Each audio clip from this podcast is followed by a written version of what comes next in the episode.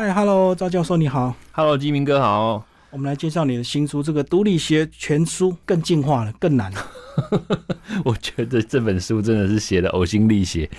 你也是被半推半就，对不对？其实这本书说实在话啦，就是本来一开始的想法是很单纯啦，就是说想要写一个这个著作，就是有点象征意义嘛，就是经典。对，就是毕竟是毒理学权威的话，没有写一本权威的书，怎么算是权威嘛？所以一开始就说好，那我们就来写一个这个书。但是殊不知一写下去之后，写了三年还没写完。嗯，对，只是到最近这个疫情要结束的时候，我就刚好确诊，哦，才有时间。这个刚好在家里嘛，才有时间做最后的这个修尾，然后编修这样子。对，嗯所以前面真的这个从来没有想说这个会写一个这个故事，然后写三年。所以这样讲，其实如果比较通俗的一些生活例子，很容易写，对不对？对，因为通俗的例子的话，我们只要掌握几个观念，其实就可以把这个概念或者是一些这个辟谣的文章把它给写出来嘛。嗯，但是就是这种事情讲多了以后，还是会觉得说大家好像都讲不听。不够系统，对不对？对，所以就想说，那既然要给大家鱼吃的话，倒不如就教大家如何钓鱼，这样子反而会比较容易一点啦。所以第一篇就毒理学概论，这个就好像很多知识的第一篇就什么什么概论这样。对对，但但但是一开始在写这个概论的时候，其实也是一波三折啦。嗯，因为总是想说要写一本圣经嘛，那但是写第一章的时候就，当时的总编就觉得说，哎，这个好像写的太简单了，嗯没有那个权威的感觉。嗯，好吧，那我们就那个火力全开，后面就 越写越深，然后就写到最后就变成大家都看不懂。嗯，然后到最后再带一点生活的部分，再拉一点回来，对，是这样子。从深到浅，反过来那是从浅到深呢。那我们就先从概论开始讲，一直到剂量以及一些你们常常在讲的一些标准。嗯，对，嗯，那其实概论的话，我们其实也是就是先讲述一些大家所既有的想法啦，就是说毒理学它到底是什么东西，嗯，然后它涵盖了什么范围。那其实为什么会写这样的概念呢？是因为在国外毒理学这一个学门，还有就是毒理学毕业的人，他们可以去考执照，嗯他们会有一个毒理学专家的这个执照。是，但台湾其实并没有这样子的的规范，然后也没有这样子的这种，就是比如说毕业的人，他们有这样子的工作的需求啦。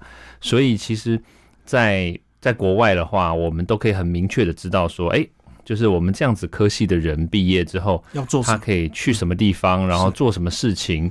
所以，所以像比如说我们拉回台湾的话，你就会觉得说，哎、像比如说空气污染，其实很多人可能就会去找，比如说工位的人啊，嗯然后或者是这个环境污染，那这个重金属，或者是这种这种河川被污染，或者是这个农田被污染，嗯可是大家可能会去找环保的人。对，那比如说这个农药，农药喷这个使用过量，可能人家就会去找这个，比如说这个食品安全的人，或者是一般我们认知的这种食物中毒。嗯，但是其实这些范围，通通都在国外来说的话，它都是在这个毒理学的范围之内。嗯，对，所以其实我们一开始就是要让大家知道说，这个范围其实是很广的，然后让大家知道说，其实你你如果有真的有这样子的疑虑或者有这样的问题的话，其实可以来找我啦，主要是这样子啦。所以等于是刚刚讲的这些，都是你们过去在国外念的相关。对，就是我们以前在国外念的时候，其应该这么说啦。我一开始去美国念书的时候，其实真的很混乱，因为我我们的背景就是突然间跳到了这个，就好像有点小白兔吧，突然走进了丛林。那那就是变成说，哎、什么突然间什么东西都要会。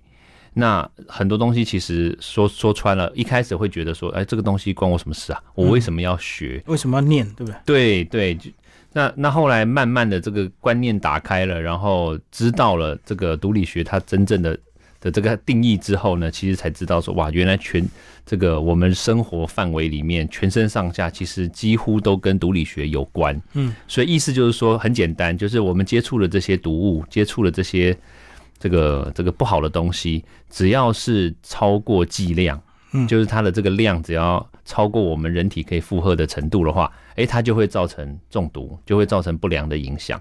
其实只要大家厘清了这个概念之后，你再去回推，比如说空气污染啊、农药啊、这个细菌啊、这个病毒啊，其实大家都都是一样的概念嘛。你知道过量了，超过了我们人体可以负荷的免疫力可以可以负载的，其实就会有疾病嘛。所以即使是好的东西，如果超量的话，一样是变毒物，就对。对，所以我们当时就很混乱啦，说啊，为什么喝水也会中毒？对，后来才知道说，哦，对啦，因为喝水，然后它会改变我们身体里面的一些这个这个电解质啦，或者是一些这个这个钠离子、钾离子的一些这个基本作用嘛，所以哇，这样子反而就会中毒的概念是这样。所以我们就来讲剂量，所有所有的这个食物都有剂量的一个问题，就对了，对，都不能够超量。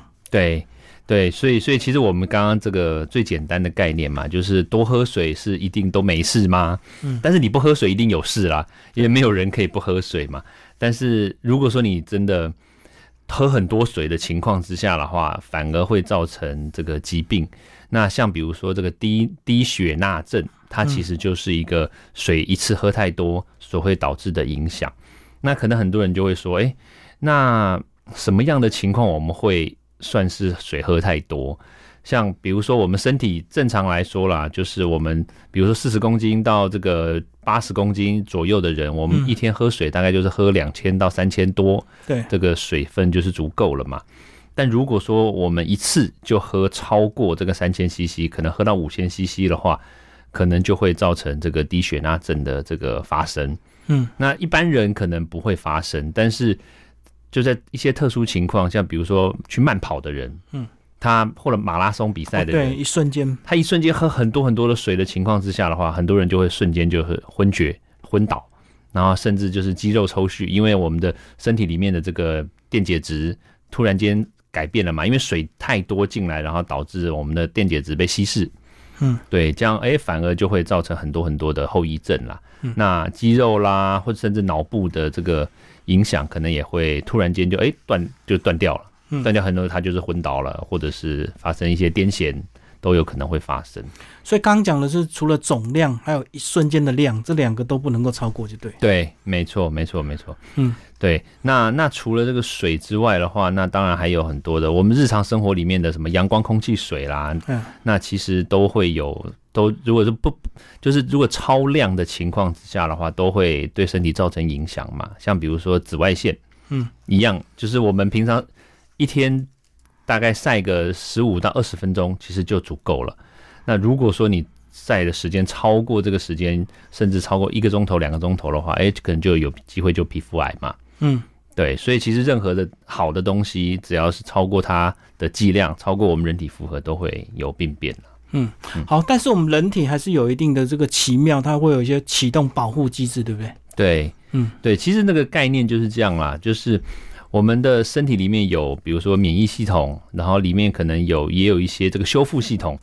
那当这个，比如说我们刚刚讲这个紫外线进来，它正常来说，这个紫外线它会破坏我们细胞的这个 DNA 嘛。嗯。那我们 DNA 坏掉了，那当然如果说在正常的情况之下的话，那个细胞修复的机制它会把这个 DNA 修复回来。但是如果今天你曝露的这个阳光的剂量太高了，我们变成是说，全身上下的这个细胞呢，可能有超过百分之五十以上，通通都受伤的情况之下，哎，它修复来不及修复，那来不及修复的情况，那怎么办呢？那很有可能就会导致它，它就一来就细胞死掉，对不对？所以我们很多人看到，哎，皮肤溃烂，它怎么跑不了？那或者就是，哎，它开始细胞就病变，它 DNA 就是坏掉了之后，它可能就就乱修一通，它可以修，但是修错了，嗯，那就变成肿瘤了。对，那这也是另外一种这个这个机制啦，所以这样这样就变成说，这个阳光进来反而就是没有造成好的效果，反而就破坏了细胞，然后让它变成癌化的一个主要的原因嘛。所以在癌化之前会发炎，所以发炎也是安全保护机制，对不对？对，其实很多人会觉得说，这个比如说发炎不正常的发炎，它很多人会觉得很困扰，因为不正常发炎。可能导致的结果就是，像比如说皮肤红肿啊、气喘啊、过敏，其实他们都是都是这个不正常发炎。那但是这个东西虽然是这个临床的症状啊，他就很多人会觉得很不舒服。但是事实上，这个其实是身体告诉我们一个警讯，就是说你现在身体刚好在面临一些不好的东西，那告诉我们赶快离开这个地方。对，所以像比如说，很多人会说这个空气污染，对不对？空气污染会造成，比如说呼吸的这个疾病啦、气喘啦、过敏。那其实很简单，就是很多人就是搬离台湾，很多人就是不住在台湾，他住到美国去，或者是到住到像比如说台湾的话，很多人住在搬到台东去啊、花莲去，空气比较好，哎，他就不会有这个气喘、过敏的问题了，因为空气污染的的那个。这个这个变数变就少了嘛，嗯，就没有这个污染的问题，反而就好了。所以其实这个发炎的这件事情呢，其实它就是身体发出了一个警讯，那告诉我们说你不适合这个地方，或者是你不适合这个饮食，嗯，对，那叫你赶快改变。那跟打喷嚏一样啊，你进入一个空间一直打喷嚏，就是一定有那个过敏源嘛。其实算呢，打喷嚏其实也是一个警讯，就是告诉你说这个身身体就是已经不适合周围的这个环境。所以告诉你赶快离开。嗯，哎，这样讲，那我们疫情三年戴口罩戴三年，还意外阻绝了一些空气的污染，是 少吸一点什么 PM 二点五？我觉得这个是哎，因为大概二零一九年的时候，四年前的时候出了一本书嘛，就是对抗这空气污染。那当时其实全台湾几乎没有人戴口罩啦。对对，然后那时候其实我们有时候就是。就是想要这个呼吁啊，呼吁大家推广戴口罩。那但是几乎没有人在乎啦。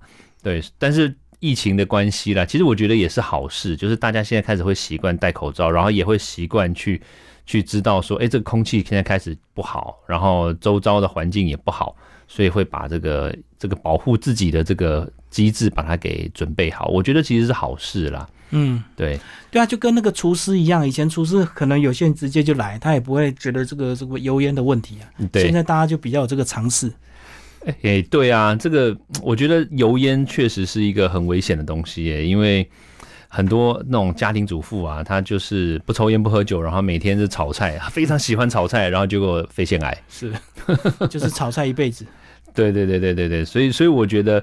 就是因为疫情的关系，很多人会觉得很悲、很悲伤啦，很悲、很悲情啦。但是因为疫情过了嘛，其实我倒觉得有些东西其实确实可以从中学习，然后让它变得更好。包括出这本书也是一样，这个很多东西我们过去不是很了解，透过你这样的推广，嗯，很多细节要注意。对，其实这个就是毒理学，其实真的涵盖的层面非常非常的广。其实我在写这本书的时候，到最后三年后。再去回过头来做做校正啊、校稿、编修的时候，其实我很多很多东西，我其实这根本就已经忘了，你知道吗？写的太久远了，然后就重新又拿回来，重新再修，重新再改，然后对，然后里面的内容很多都是就是当时想到，然后就就写完了，然后再哎回来回过头来再看的时候，就哇，原来我之前写过这样的东西，对，然后再重新再把它拿出来，然后再再修改一下。对，所以所以其实我觉得是是很特别的一个经验。对，书这个写到最后还是要一点生活化，大家才读得下去。所以举了很多生活的例子，对不对？包括一些农药残留的问题。哎，对，就是我们这这本书其实基本的概念就是我们先有一些这个中心思想嘛，告诉大家，哎，毒理学到底是什么东西，中毒是为何物这样。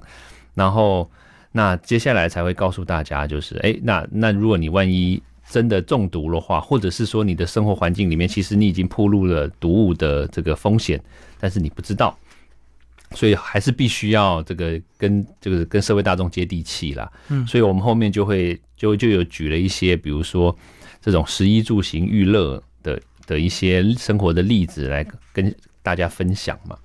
对，所以就讲到肥胖也是中毒，哎，这一篇要特别给大家看，因为现在减肥减重的方式太多了。肥胖的话，它确实是一个状况啊，就是它分成两个层面嘛。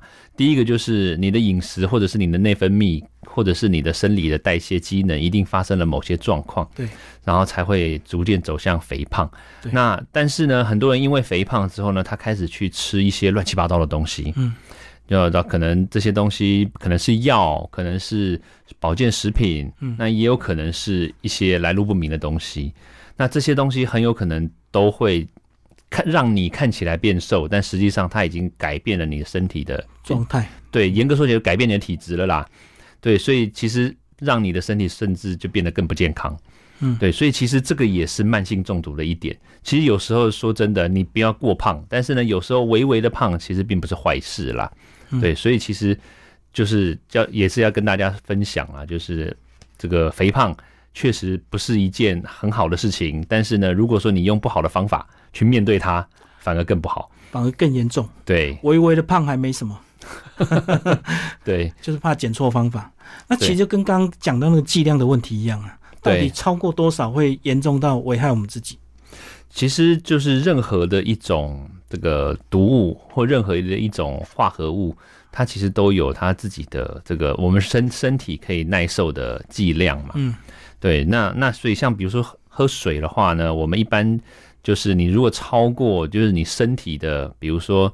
这个可以喝水的这个十倍到二十倍以上的话，其实它就是已经造成了这个极毒性了嘛。嗯，对。那那当然了，我们生活里面其实有很多的这个不同的化合物充斥在我们的生活里面，像像比如说我们最最简单的，比如说喝咖啡或者是吃这个花生米，其实它上面如果万一有一些这个发霉发霉啦，它可能就会有像咖啡，它就会有褶曲霉菌。那褶曲霉菌它就会释放这个褶曲毒素。那当然，如果说我们长期喝咖啡，然后但是你这个咖啡豆如果都是发霉的，你不知道的话，那你就很有可能会造成这个肝脏的中毒。那久而久之就有肝癌嘛。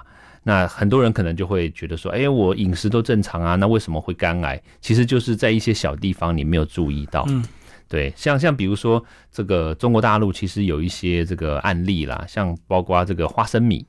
他们其实种植很多花生，但是因为保存没有非常的完善，对。对，所以它的的花生啦，甚至是有一些在北方的一些省份，他们的一些民众，他们这些这些花生发霉了，他们也吃，但那花生最讨厌的就是它上面会有这个黄曲霉菌，就会有黄曲毒素嘛，嗯，所以这个黄曲毒素其实就是一点点，它其实就因为它是一级致癌物，那它只要一点点，然后呢，它就会百分之九十以上都会累积在肝脏。那当然，如果你长期吃，其实说实在话啦，像比如说刚刚我们讲的咖啡，咖啡它还经过了这个这个加热的这个过程，它还可以稍微减毒一些。嗯，但是黄曲毒素的话，它是这个这个毒素化学结构它是耐高温的。嗯，加热反而加热没用。对，所以你吃下去之后，那你久而久之，如果你都没有注意到的话，其实两年三年就肝癌了。嗯，对，所以这个就是一个非常恐怖的一件事情。所以其实它。一点点剂量，然后每天吃，反而都会造成很大的伤害。可是，如果真的已经累积的，真的没有一点方法让它解除，或者是让它变少吗？在我们的体内？其实，在我们的这个这个毒物里面啦，它其实还是分种类的嘛。就是我们一般可能都会把它分为这个四级，就是像比如说这个一级致癌物啦，二级、三级、四级这种。那黄曲毒素确实是我们在看到的这些毒物里面是比较顽固一点的啦。嗯，说你要解除它确实不容易，除非当然第一个就是你马上知道了，你就就马上不要吃，就不要再累积了。对，不要再累积。然后那当然就是肝毒性的话呢，那可能就必须要建议大家吃一些可以护肝的一些这个保健品或怎么。对，但但是问题是这些都是补救。我们最好就是一开始你就知道这些东西不好，你就不要碰，就不要吃到。预防对，预防永远胜于治疗嘛。对，因为这种东西终究不是好东西。那当然，那除了这个一级致癌物之外呢，那二级、三级的话，它虽然不见得会致癌，可是它造成的伤害当然还是有很多啦。对，所以我都会建议说，一来就先预防，让它不要进到身体。二来呢，就是你后面再补救也来得及，但是呢，就是补救也要用对方法，对，这样子才可以达到事半功倍啦。嗯，好，里面也有提到一些喝酒喝酒的问题，有些人睡前喝一杯，他会觉得比较好睡。喝酒，对，没错，但是。确实啊，就是酒其实是一级致癌物，不晓得大家知不知道？真的，哦 酒是一级致癌物。是分烈酒跟什么一般的啤酒的差别吗？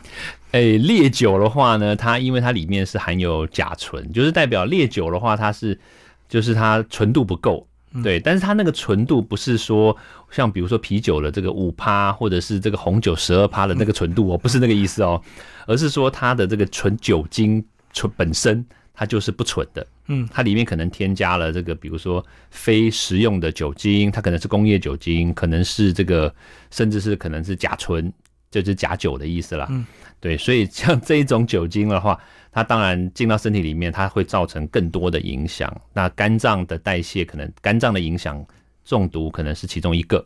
那当然甲醇它特别喜欢去攻击我们的视觉神经。所以你喝了甲醇，其实甲醇真的不用太多，大概喝一一百 CC 到两百 CC，其实眼睛就会失明。嗯，但那个失明是会回来的，但是但也是一样啦，剂量啦。哦，短暂事实。如果你量不够多，它是会短暂。但是如果说你喝的真的把它当成 whisky 在喝，当喝的那种，可能一个晚上喝一瓶的这种的话，那你保证这个明天就再也看不见了。所以跟你先天体质没关系了。有些人就觉得他。会喝酒，他不会醉，他就敢喝。对，但但其实喝酒的概念也是我们剂量的问题嘛。其实每一个人的身体都对这个酒精有一个这个耐受性啦。嗯，那那当然就是有些人觉得比较会喝，是因为他的肝脏的酵素代谢效率比较好。嗯，所以像快对，所以我我这边就讲一个很简单的，就是你如果你喝酒你会脸红的话，就代表你的酵素不好。嗯，不是不是代表你的肝好哦，是代表你的肝不好，所以你才会脸红。对，那如果你会脸红的的意思呢，就是记得回到我们最一开始我们刚刚所讲到了，它就代表是你的肝脏在过敏。嗯，肝脏过敏，所以你脸会红，所以你要记得这个时候就不要再喝酒了，因为这样子其实你就是一直不断的伤害自己的身体。所以解毒快的人，他的脸是没有反应的，没有反应。对，那但是很不幸啦，这个在台湾的这个社会里面，就是百分之七十的人，他喝酒都会脸红。这个是在大概两三年前的那个中国那个医学大学在台中的，对他们做了统计，就是全台湾百分之七十的人，他们的肝脏都都缺乏那个酵素，所以那个缺乏酵素的结果就是，哦，酒精进来之后，哇，它就会累积在肝脏，所以你就会脸红。对，其实概念是这样了。那所以只有百分之三十的人他适合喝酒，然后那那其实走出台湾的话，比如说在中国大陆，或者是在日本、韩国、美国，或者是其他的欧洲国家，其实他们的这个这个肝脏的效能都会比台湾人好。不晓不晓得为什么？是体型高大吗？肝比较大？诶，有可能。对，所以记得就是如果你要喝酒的话，千万不要去找外国人拼酒。嗯，对，我们会输哦。就我们的效率差，自然这个容易这个积毒，对不对？对。所以这样讲啊，一切的问题是不是因为我们人类寿命增加之后，很多东西累积到 还没死就发病了？我觉得这个也是有可能，就是对这，但是这个是一半一半啦。就是说，我们如果没有好好的注意身体，没有好好的保养身体的话，那确实因为这个毒很多，那当然很容易的就跑到我们身体里面来，然后。不自觉的，就是造成一些毒害。对啊，对啊。但是因为也是因为科技进步，所以我们医疗也进步，所以反而又可以透过医疗，然后增加我们的寿命。所以这其实真的很两难啦，我觉得。对啊，你说连那个喝个什么矿泉水里面都有塑胶微粒，耶？哎，对，那不是 连水都不能喝了。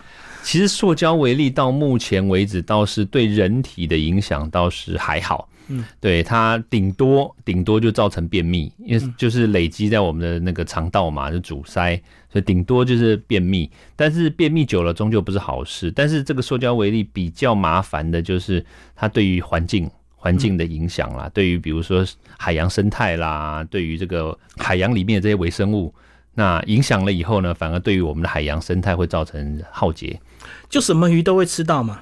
几乎，然后人又吃什么鱼？对，然后我们又吃什么鱼？对对对，所以就吃到我们身上。对，所以其实这个也是反映出这个水里面嘛，阳光、空气、水。那水里面除了我们就是讲的这些这个这个化学毒物排可能排放到水里面去之外，就是像比如说这种塑胶微粒啦，或者是这个鱼它吃了这些什么东西，然后这些什么东西最后又反馈到人身上。对，所以这样讲真的是到处都是毒物。哎，我们只能均衡饮食，均衡毒物嘛？对，不要集中吃一个东西吃太多这样。哎，对，其实所以很多人会问我说：“哎，这个鸡排可不可以吃？”我都会说可以。对，珍珠奶茶可不可以喝？可以。但是就是我们要均衡一下的话，就是你绝对不要就是一次吃太多。然后那当然，你如果今天吃鸡排的话，我就会建议说，可能两个礼拜后你再吃第二次。可能这样子等累积的这个量就不会这么高了。对哦，至少等我们的身体稍微代谢一下。对，代谢一下。对对对。然后那当然有些这种看起来就是那种会伤害自己的这些食物，像还是一样就是炸鸡啦，这种薯条、珍珠奶茶，就建建议大家尽量就是不要同时间一起吃啦。哦，累积更快就对。对，累积更快。其实有一种有一种毒物，其实我觉得它累积的那个效果其实蛮快的，哦，就是炸鸡配可乐。哦。但炸鸡不配可乐又很奇怪。嗯，但是事实上，因为炸鸡热量高，可乐热量也高。对，那可乐的话，因为它去油性很强，嗯，所以它其实可以把我们身体里面的肠道，因为它拿来那个洗猪肠嘛。哦，对，猪场里面很多脏东西，它就可以被可乐给带走嘛。所以其实概念也是一样嘛。我们人喝这个可乐的话，也是，哎呀，肠道也是可以被清的很干净啦。嗯，对，所以这个其实好好东西一定有它这个另外一面的东西，对负面的这个影响啦。嗯，所以你这本书一开始想要立下经典，但是不小心写太深，后面再靠一些这个比较科普的东西把它救回来，这样子。对对，这个没办法。啊，出版到现在回馈怎么样？其实应该算还不错啦，因为有时候在这个粉丝专业上面分享的时候，大家会留言，对，大家留言，然后也会有一些这个回馈嘛。对对对对对，还不错。好，今天非常谢谢我们的赵教授，我们介绍这个《独立学全书》，然后台湾商务出版，谢谢。好，谢谢季明哥。